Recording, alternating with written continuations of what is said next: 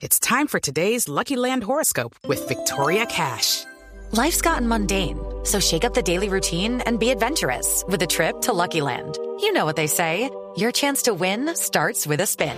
So go to LuckyLandSlots.com to play over 100 social casino-style games for free for your chance to redeem some serious prizes. Get lucky today at LuckyLandSlots.com.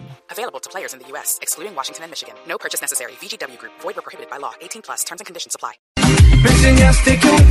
¿Qué tal? Buenas tardes. Aquí empezamos con buena música, con una agrupación colombiana, con estos espacios que nos gustan a nosotros. Presentarles buenos artistas colombianos, destacar el trabajo de nuestros colombianos, presentar buena música y presentarles un buen mensaje. Esto es Generaciones Blue, el espacio del Instituto Colombiano de Bienestar Familiar y Blue Radio, ese espacio para conversar de familia, para conversar de niños, niñas, adolescentes, para conversar de lo que pasa en nuestras realidades, en nuestra cotidianidad y para fortalecer espacios y escenarios. Ana, Ana, Lucía Charria, que está con nosotros del ICBF, para fortalecer esos espacios, Ana, que son tan importantes en la cotidianidad, en el día a día, en los hogares. Claro que sí, Mónica, un saludo para todos. Soy feliz en esta cita, hablando justamente de esos temas eh, de interés para todos, pero sobre todo para los papás y cuidadores.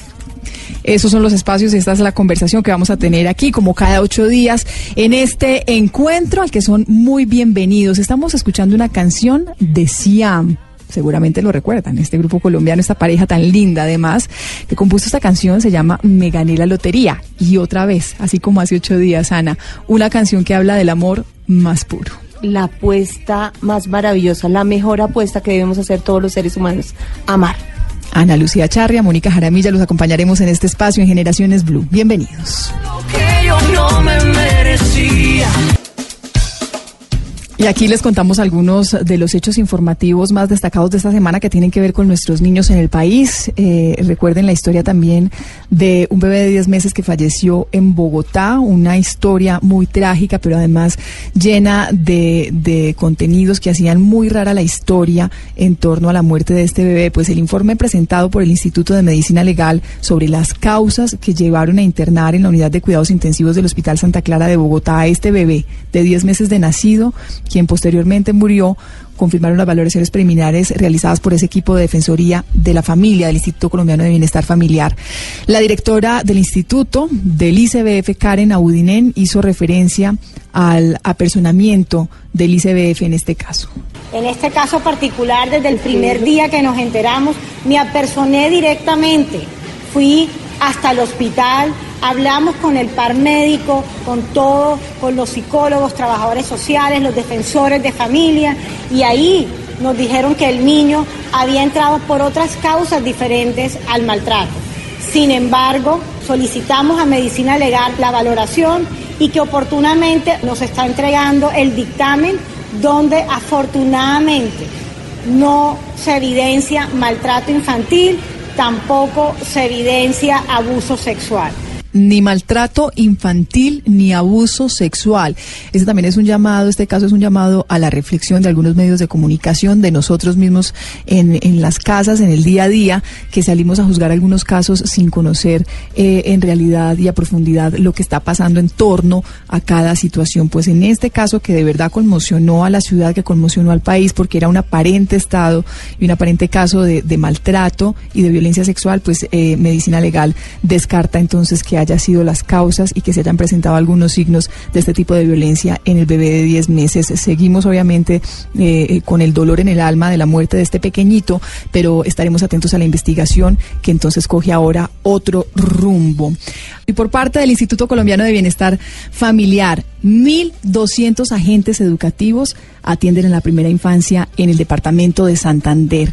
Estos agentes educativos atienden a los niños y niñas menores de 5 años bajo modalidades de hogares infantiles, de centros de desarrollo infantil, de hogares comunitarios de bienestar integral y desarrollo infantil en medio familiar, del Instituto Colombiano de Bienestar Familiar, por supuesto, y obtuvieron su diplomado en herramientas técnicas de atención integral a la primera infancia, gracias a una alianza entre el instituto y entre la Universidad Nacional Abierta y a distancia.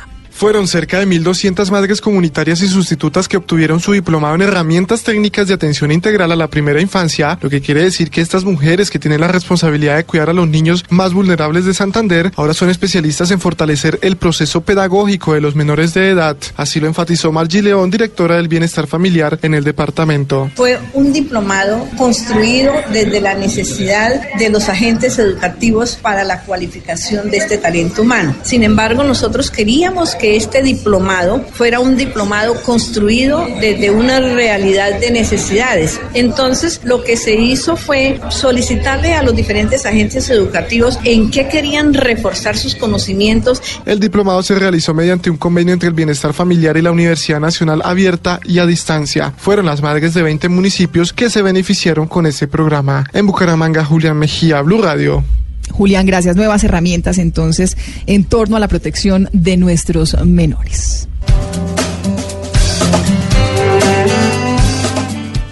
El Instituto Colombiano de Bienestar Familiar y Generaciones Blue. Estamos cambiando el mundo de las familias colombianas.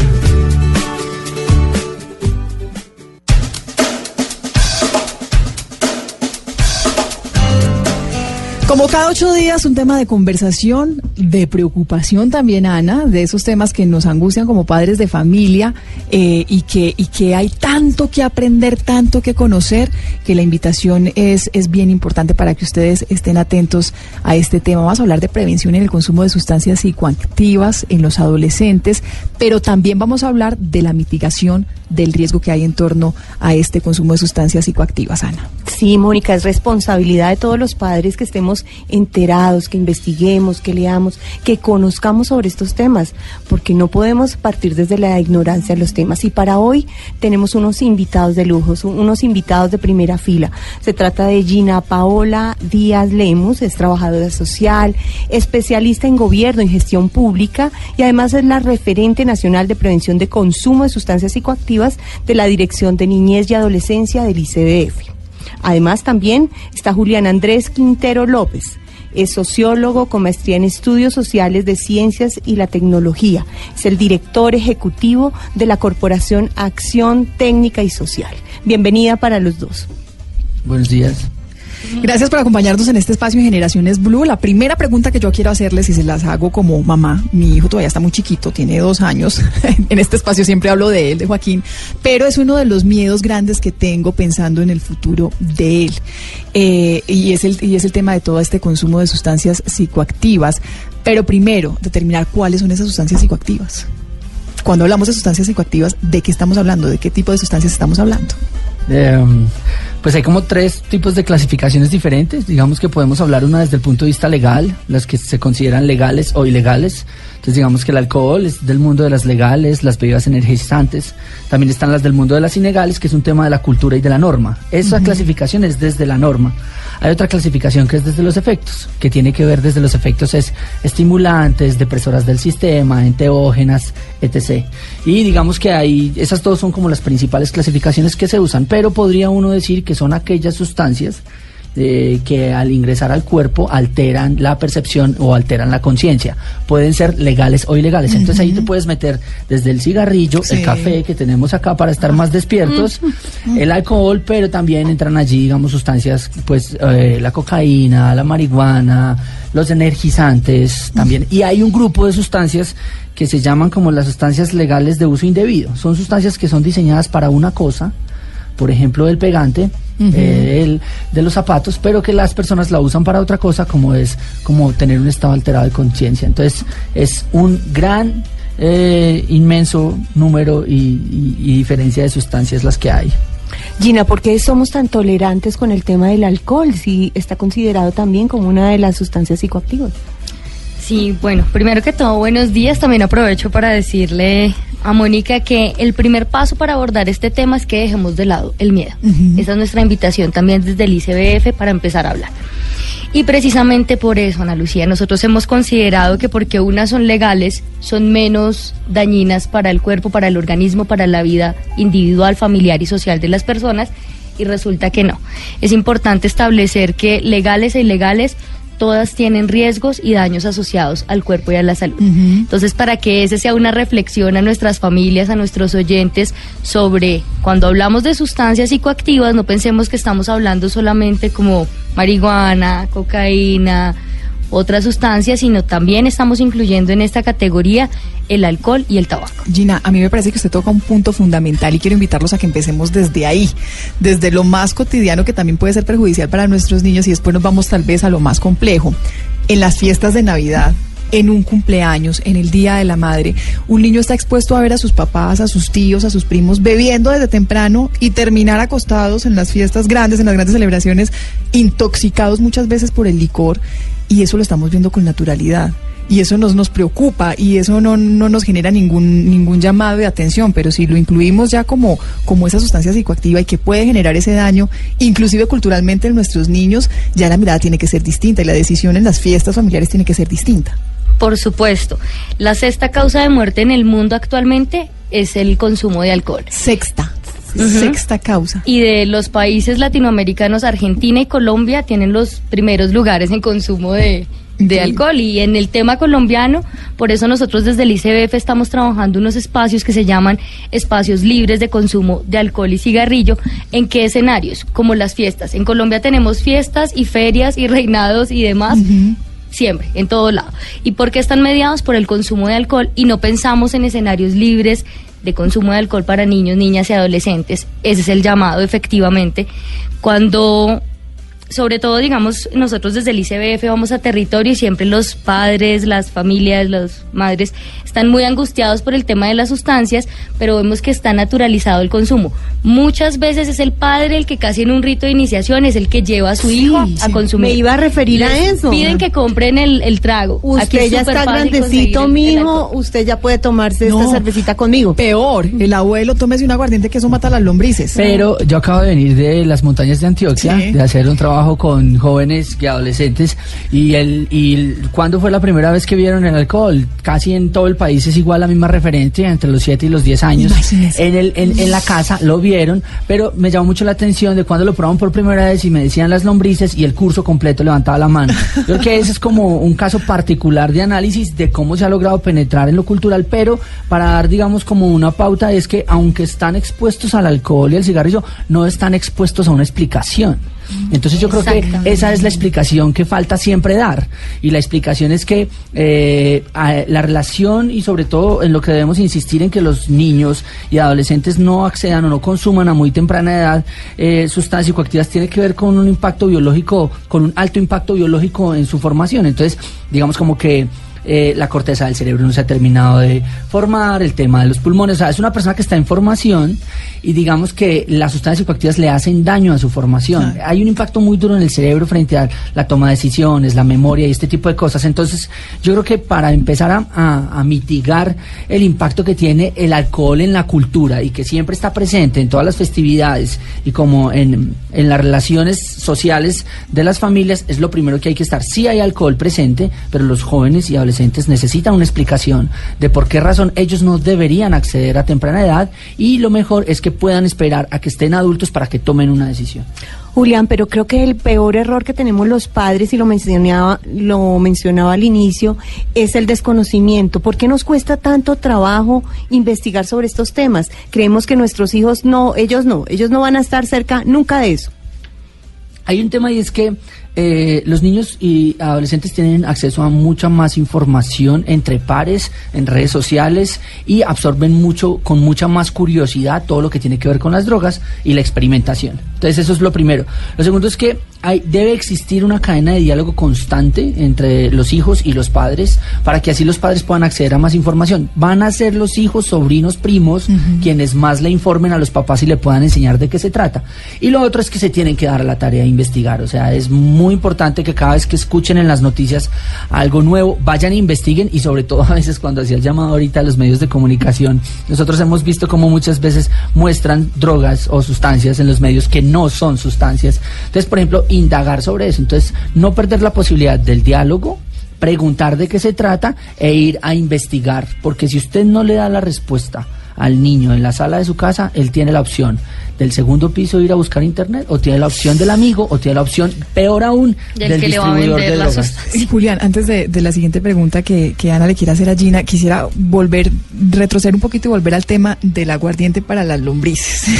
porque es que, porque es que eh, la verdad es que el reto también de, de enfrentarnos eh, a, los abuelos, de enfrentarnos a ciertas culturas, a ciertas tradiciones. Yo lo digo con mis abuelos porque alguna vez se lo escuché decir, él ya lo sacó de su, de su, de su imaginario, pero, pero, pero a mí me tocó darme esa pelea con ellos.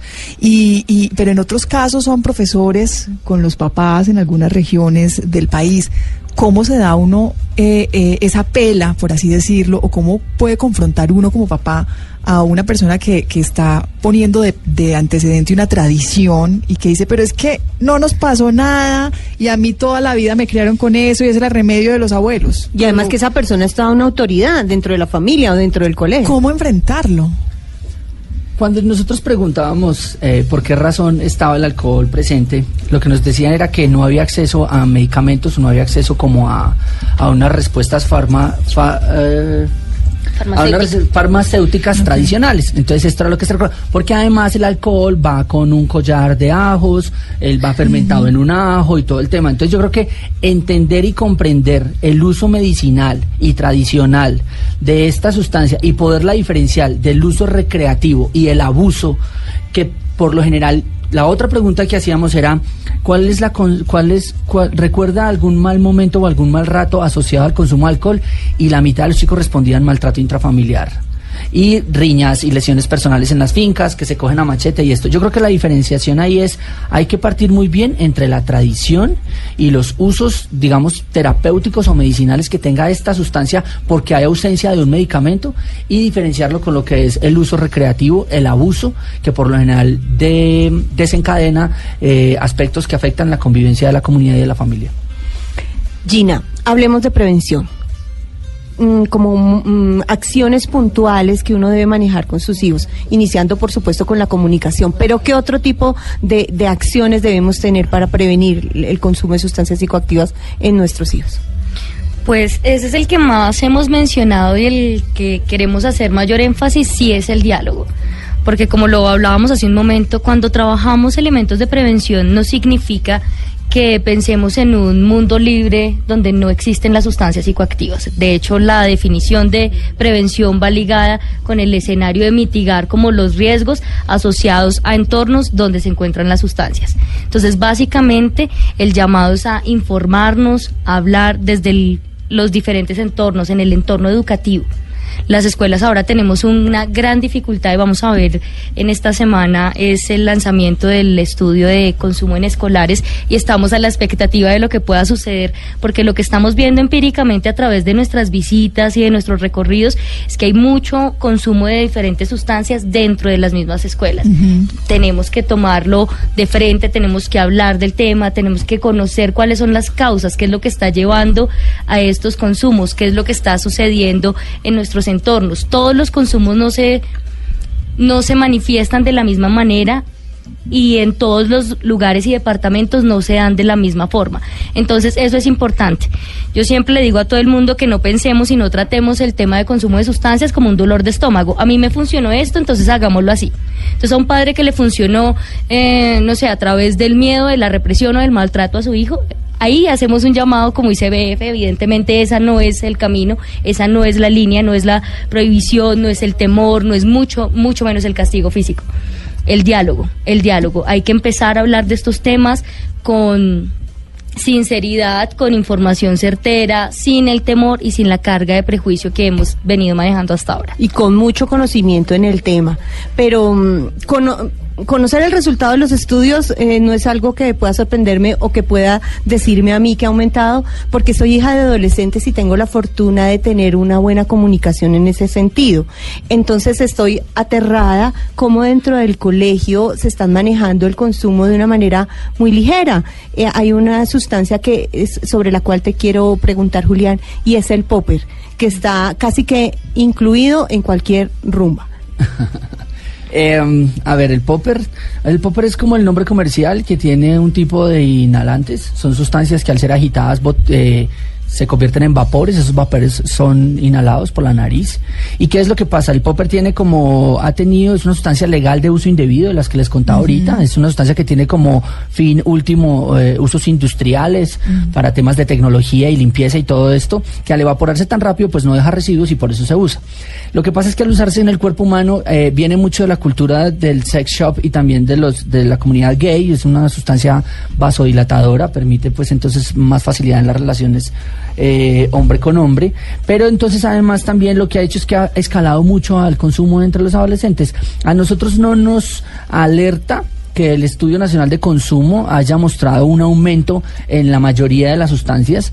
Digamos que lo que nos alerta es que es las consecuencias de por qué razón sucedió eso y creo que tiene que ver mucho con revisar las estrategias de prevención que se han llevado hasta el momento.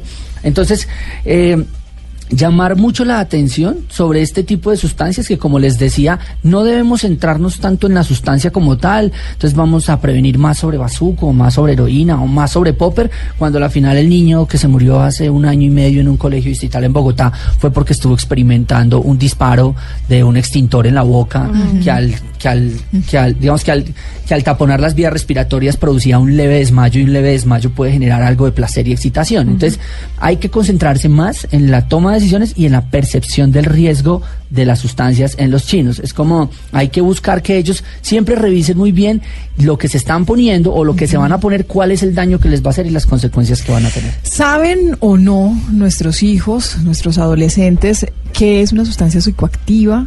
Cómo funciona, están expuestos, si, si tienen esta información o no. Salimos a las calles, conversamos con algunos de nuestros jóvenes y esto nos respondieron.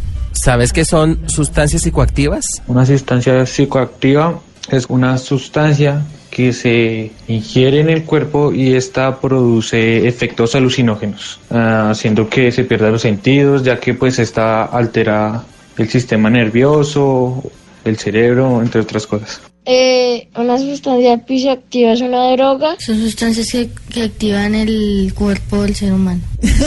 Ah. Las nuevas generaciones saben. Las nuevas generaciones son más inquietas por saber, mientras que, por ejemplo, 20, 25, 30 hacia arriba saben menos. ¿A qué se refiere ese? A que esta generación la educaron con el prohibicionismo, con esconderle y con negarle. Entonces les decían, eso no existe, no le hable de eso, que eso es antojarlo, eso es como decirle que existen. Generaciones con las que nosotros venimos trabajando, chicos de 11, 12, 13, 14 años, tienen mucho más conocimientos que las de 30 años, porque le han perdido el miedo a la información. Entonces yo creo que este es uno de los primeros quiebres que hay ahorita en intervenir este tema. Nosotros, por ejemplo, estamos transitando del concepto de prevención a un concepto de educación a la gente. Quisiera plantear algo también, Juli, y aprovecho para, para a través de nuestros acercamientos, yo no sé si a ustedes también les ha pasado con su ONG, con los trabajos con jóvenes, y es el tema de todo lo que se da ahora con el consumo de marihuana, Julián. Y es que los chicos, entonces, tienen información, pero al mismo tiempo también hay una desinformación porque ellos están creyendo ahora que como se ha regulado en varios países y en Colombia también para uso medicinal, creen que fumar marihuana es medicinal. ¿Te ha pasado? Miren, yo creo que eh, el gobierno colombiano, la comunidad en general, los medios de comunicación, perdimos la batalla en informar de manera adecuada lo que era la regulación del cannabis medicinal, porque no diferenciamos en lo que era un cannabis medicinal y un cannabis recreativo. Entonces, muy pocos argumentos tienen los maestros y los papás para decirle a un peladito, para cuando un niño le dice, eh, papá, es que es medicinal, y el papá no sabe diferenciar entre medicinal y recreativo, y puedo apostarles que se va a crecer bastante el consumo de marihuana en estos estudios que están circulando. Gina, ¿qué le podemos responder uno, qué le podemos responder a nuestros hijos cuando dicen, pero la marihuana no hace daño, pero es más daño en un cigarrillo y yo además lo hago de vez en cuando? y ahí es complejo porque sí puede ser mucho más tóxico el, el tabaco. Sin embargo, hay que explicarles todo lo que tiene que ver con la marihuana, que hay diferentes cepas, que hay diferentes plantas, que también hay unas en estos momentos que están siendo modificadas, las cuales generan niveles de adicción, las cuales tienen mayores riesgos también para su salud. Y siempre cualquier sustancia va a tener riesgos y daños asociados al consumo. Eso es lo que debemos contarles. Y debemos contarles que medicinal no es simplemente que yo me siento y me fumo como hablamos en el adagio popular un porro. No, hay que explicarles cómo se está dando esa legislación, que hay una forma de ah, de adquirir la sustancia para unas enfermedades específicas con un tratamiento específico, que es lo que vemos que los chicos no conocen y nosotros, digamos, en varios de los proyectos del ICBF identificamos este tema y con ellos hay que hablarlo. no podemos decir, no, no hablamos del tema, hay que explicarles cómo es la legislación y cuál es el uso de la marihuana medicinal y cuál es la diferencia con el uso recreativo, pero ante todo, como estaba diciendo Julián, hay que explicarles que este no es el momento, este no es la edad para Gina, hay, hay, un, hay un tema, con estos temas que son tan delicados, hay un asunto que de pronto genera un poquito de angustia a los papás y es que creemos que hablar del tema o, o, abordar algunos temas con nuestros niños es abrirle las puertas a que a, temas que de pronto ellos no tenían referenciados. Entonces, ese es uno de los temores que viven los papás. Si les hablo de esto, ¿qué tal que mis hijos ni siquiera les haya pasado por la cabeza y yo les esté abriendo la posibilidad de que empiecen a, a que se expongan al consumo de ciertas sustancias? ¿Cuál es el momento indicado para hablar con los hijos? Pues yo eh, quiero este contarles que esto es muy parecido casi como a los temas de relaciones sexuales y es depende la curiosidad y lo que tú vayas viendo que van hablando con los hijos. Yo quiero contarles que a través de nuestros proyectos, de hecho hace poco tenemos un diagnóstico en Caldas donde se hizo un trabajo con docentes, con padres y madres y con los chicos todos hablando de sustancias. ¿Qué sucedió ahí? Los padres quedaron completamente aterrados del conocimiento que tenían los chicos y las chicas sobre sustancias psicoactivas, al igual que los docentes, conocimiento que ellos no tenían. Entonces yo creo que esto que estamos hablando hace parte ya más de un mito. Creo que los chicos nos siguen llevando la avanzada. A mí no me ha pasado en ningún lugar donde estemos en, en este territorio nacional, en colegios, con chicos más pequeños que no tengan un conocimiento de las sustancias. ¿Qué sí decimos desde el ICBF? De 6 a 12 años es más como el tema de cómo hablamos de consumo de cualquier tipo de consumo. Estamos hablando de si te comes 15 dulces igual te van a caer mal. Entonces no entramos como tanto a hablar de sustancias psicoactivas con los más pequeñitos, sino de la relación que se da con cualquier cosa que puedan consumir. Pero con los grandes sí decimos, exacto.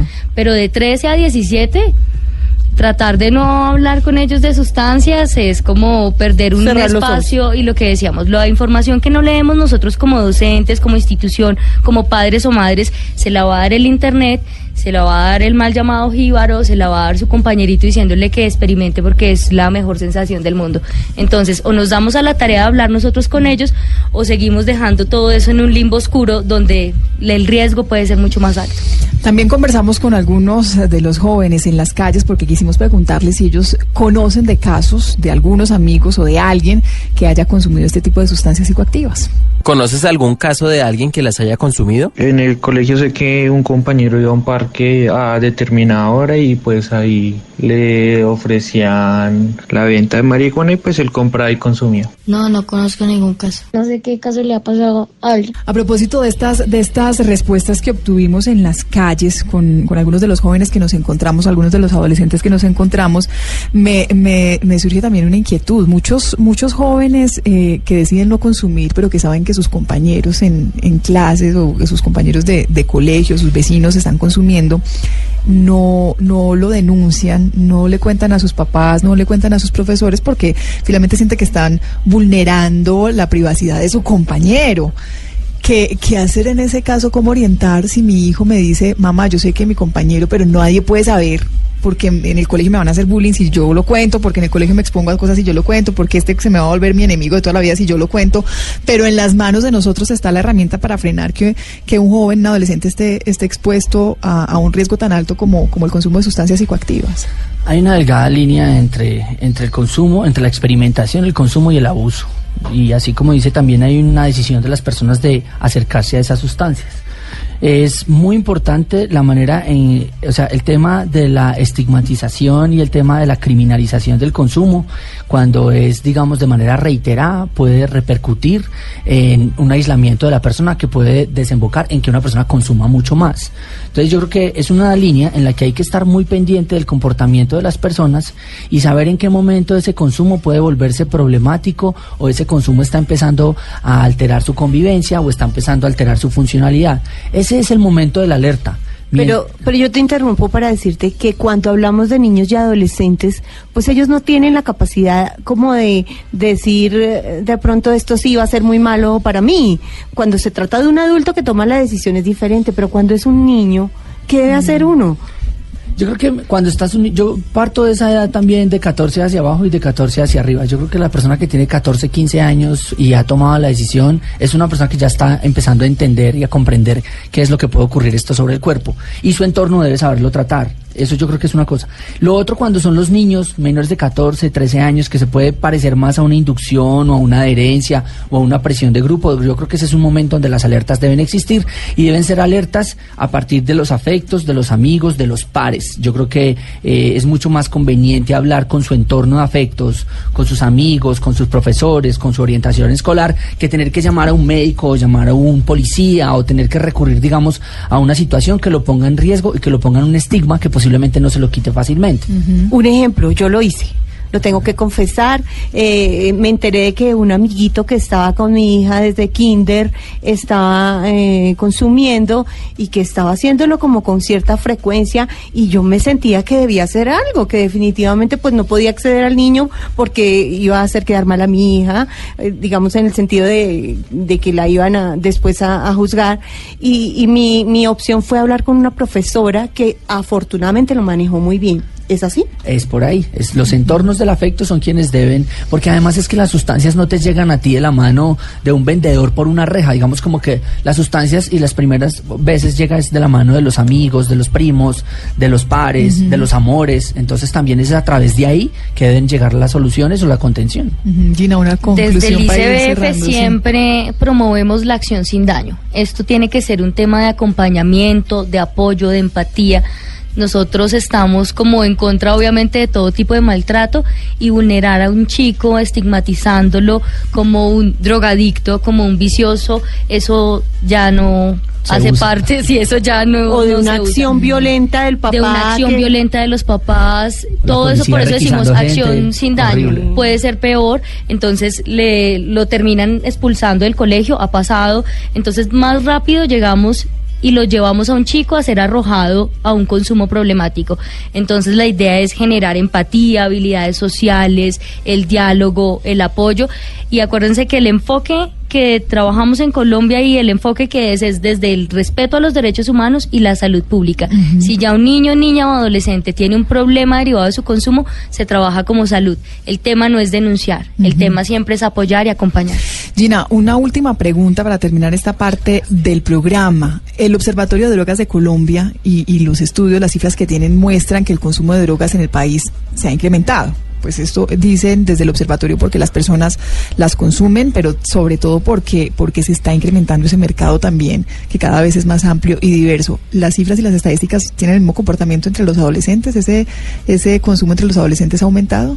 Sí, digamos que estamos a la espera de los datos oficiales, pero lo que nosotros vemos en campo es que el, el aumento es en dos medidas. Uno, el ma- es mayor el número de niños, niñas y adolescentes que están consumiendo diferentes sustancias y por otro lado, la edad de inicio también cada vez es menor.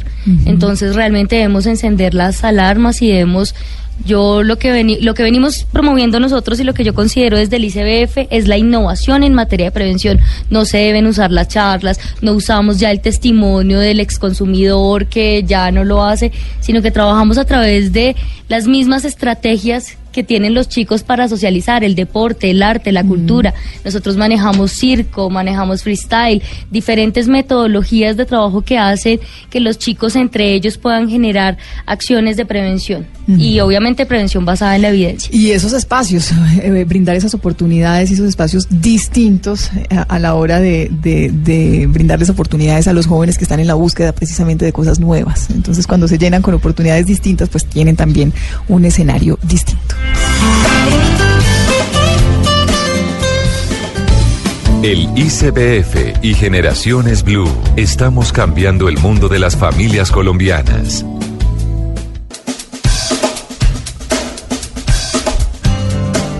La cifra de esta semana está relacionada con el número de niños, niñas y adolescentes que han ingresado al ICBF por problemas de consumo de sustancias psicoactivas, eh, lógicamente asociado a otras problemáticas. En lo que llevamos del año hasta el mes de abril, han ingresado por esta razón a un proceso de restablecimiento de derechos 1.683 niños y adolescentes. En 2017 fueron un total de 4.557 niños y adolescentes con problemas de consumo de sustancias. Lo que nos indica mm, a esta fecha de abril de 2018 es que la problemática aumenta. Eh, son unas cifras tristes, Mónica.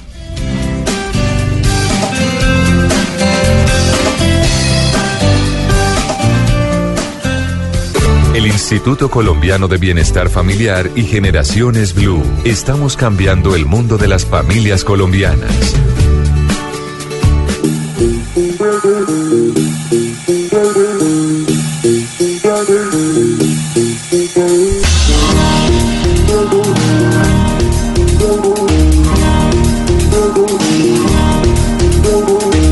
Me gusta cantar, me gusta jugar con mis amigos salir a pasear. Me gusta correr y conocer y sé de que todo yo puedo aprender. Y eso lo hago usando la imaginación. Vuelo tan alto, por donde quiera voy. Recorro el cielo en una estrella fugaz. Rescato tesoros del fondo del mar. Estamos escuchando a Pistache. Es una banda de rock mexicana dedicada única y exclusivamente a los niños. Si le ponen un poquito de atención a la letra de esta canción, va en torno a eso, al juego, a la diversión, a estar con ellos, a disfrutar.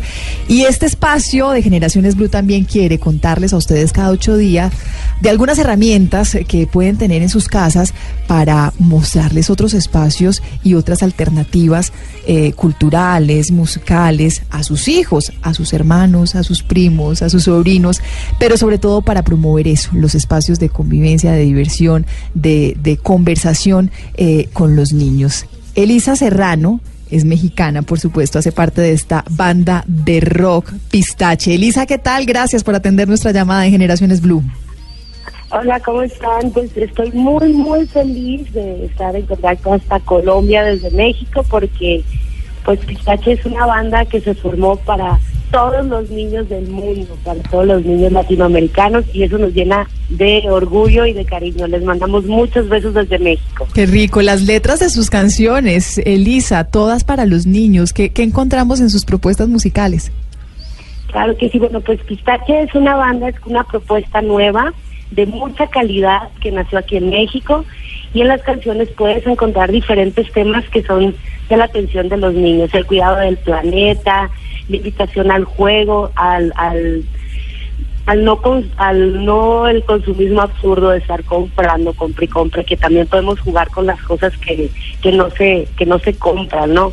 Que es muy importante, este, en la igualdad de los pueblos, eh, y sobre todo esa invitación al juego en que los niños tengan una posibilidad para oír música para niños, propiamente hecha para ellos, con mucha calidad, y pues ahí está la propuesta que es pistache, ¿no?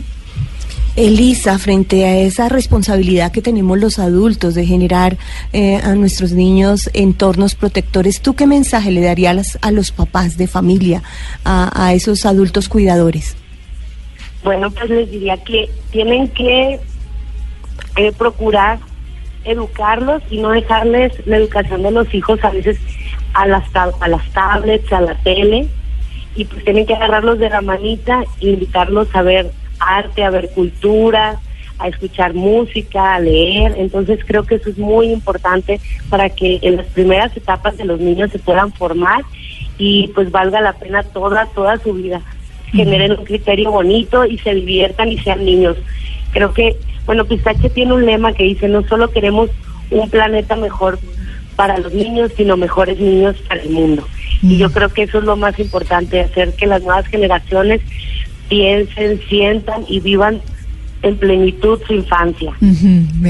esa frase me encantó, ¿no? Los, mejores niños para el mundo. Eh, Elisa, ustedes, ustedes tienen además un canal de YouTube y me llama mucho la atención porque los videos que se encuentran en ese canal son sobre eso, sobre los hermanos, sobre la higiene personal, las comidas, las materias del colegio favoritas, todo en torno al espacio para los niños y a que y que a que valoran, valoren y reconozcan también sus espacios y sus entornos. Sí, de eso se trata. Mira, la banda está formada por tres hermanos. eh, Luis Gerardo Piolín en la batería, Eric en la guitarra y en la voz estoy yo, Elisa, y un, y un amigo de nosotros que es casi nuestro hermano, el bajista, que es José Carlos Torres. Y siempre planeamos cosas que tengan que ver con los temas que a nosotros nos preocupaban de niños. Este proyecto nació precisamente por eso, porque cuando éramos pequeños nosotros tuvimos un abuelito que era titiritero y crecimos en un mundo muy fantástico. Entonces veíamos que no había casi posibilidades para los niños, casi nadie hace este cosas con calidad para los niños. Entonces creemos que es muy importante ocupar esos espacios y que los niños sientan lo importante que son, lo, lo que se merecen, este con propuestas de calidad que regularmente pues los da eh, la, la, televisión, ¿no? Pero creemos que también es muy importante que en la música eh, existan nuevas propuestas para ellos. Y en, en, lo que el, el canal de YouTube, es, es eso, pues es profeso para que los niños se entretengan con temas que los hagan aprender y, y disfrutar este, al mismo tiempo. Miren, el, amor por nuestros niños, la preocupación por ellos y, y la conciencia de que en verdad nuestras sociedades dependen de ellos es una situación sin fronteras, así como esta canción de, de Pistache, esta banda de rock mexicana, eh, nos acompaña Elisa Serrano, que hace parte de esa banda. Qué rico compartir este espacio con ustedes, Elisa. Bienvenidos siempre a Colombia. Las herramientas tecnológicas ahora nos van a permitir eh, romper también esas fronteras y ofrecer estos espacios, promover estos espacios con nuestros niños más allá del lugar de origen. Gracias por atender nuestra llamada. Bueno, gracias a ustedes. Les mandamos muchos besos desde México y pronto estaremos allá con ustedes en Colombia, lo prometemos. Qué rico. Muchos abrazos y besos. Gracias, nos no lo dejan saber. Gracias.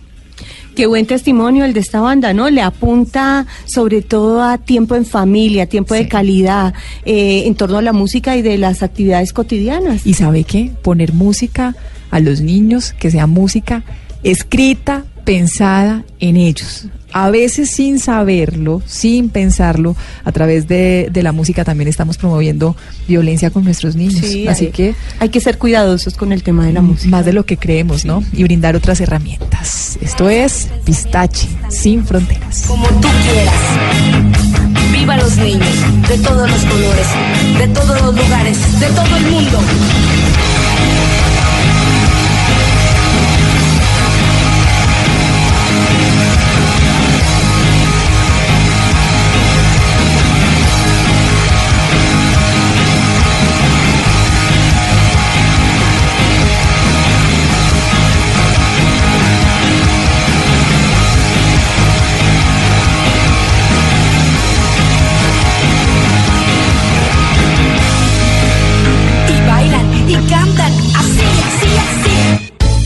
El ICBF y Generaciones Blue estamos cambiando el mundo de las familias colombianas.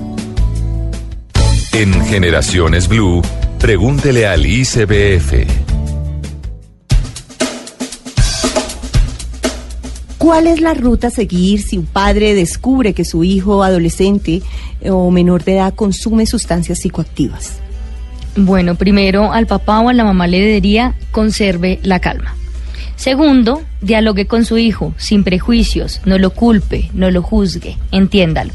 Tercero, saque una cita con la EPS o la IPS, porque ahí lo que aplica es la ruta integral en salud. Le aplicarán un tamizaje, una prueba para establecer el nivel de consumo y ellos nos dirán el tratamiento a seguir.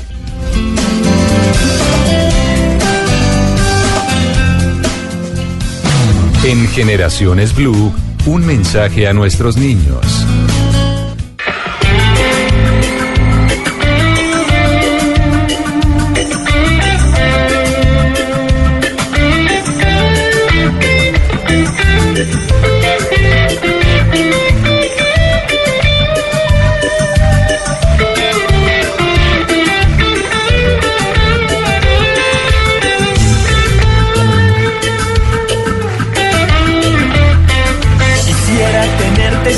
En el desierto, agüita mía. No dejes que ya no vuele, vientecito de mi amor. Ni dejes que yo me apague toquecito espiritual siempre de mis raíces seas la tierrita corazón. Eres solecito de mañana, se colocó mi. Y esta otra agrupación colombiana bien querida, además entre los jóvenes, a propósito de este tema que tratamos hoy sobre el consumo de sustancias psicoactivas y de los adolescentes, porque hoy nuestro tema se enfocó más en los adolescentes colombianos. Un mensaje de Doctor Crápula. Hola, ¿qué tal amigos? Yo soy Mario, el subcantante, la voz de Doctor Crápula, y quiero enviarles un saludo a todos los niños de Colombia para que nunca dejen de luchar por lo que quieren y cada día sean más felices. Un abrazo a todos, niños, y que viva el rock and roll. que viva el rock and roll. A veces también eh, estigmatizamos ciertos géneros musicales, La ¿no? y ciertas sí. pintas. Pues, doctor Crápula, y su invitación a nuestros invitados de hoy. Gracias, Julián. Un último mensaje para nuestros jóvenes, para nuestras familias colombianas. Em, la guerra contra las drogas fracasó y esta manera de abordarla ha colapsado. Ahorita hay que ser más creativos, educar más, confiar más y tener claro que vamos a tener que vivir con ellas lo que nos queda de la humanidad. Gina.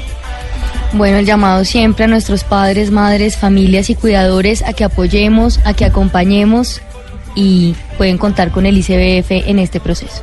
sobre todo a los padres de familia, un mensaje de acompañamiento, de estar siempre ahí conversando, abriendo escenarios donde la comunicación sea lo primordial. Y aquí en Generaciones Blue también van a tener este espacio cada ocho días. Nos seguimos encontrando para seguir hablando de esos temas que nos preocupan en las familias. Nos vemos dentro de ocho días.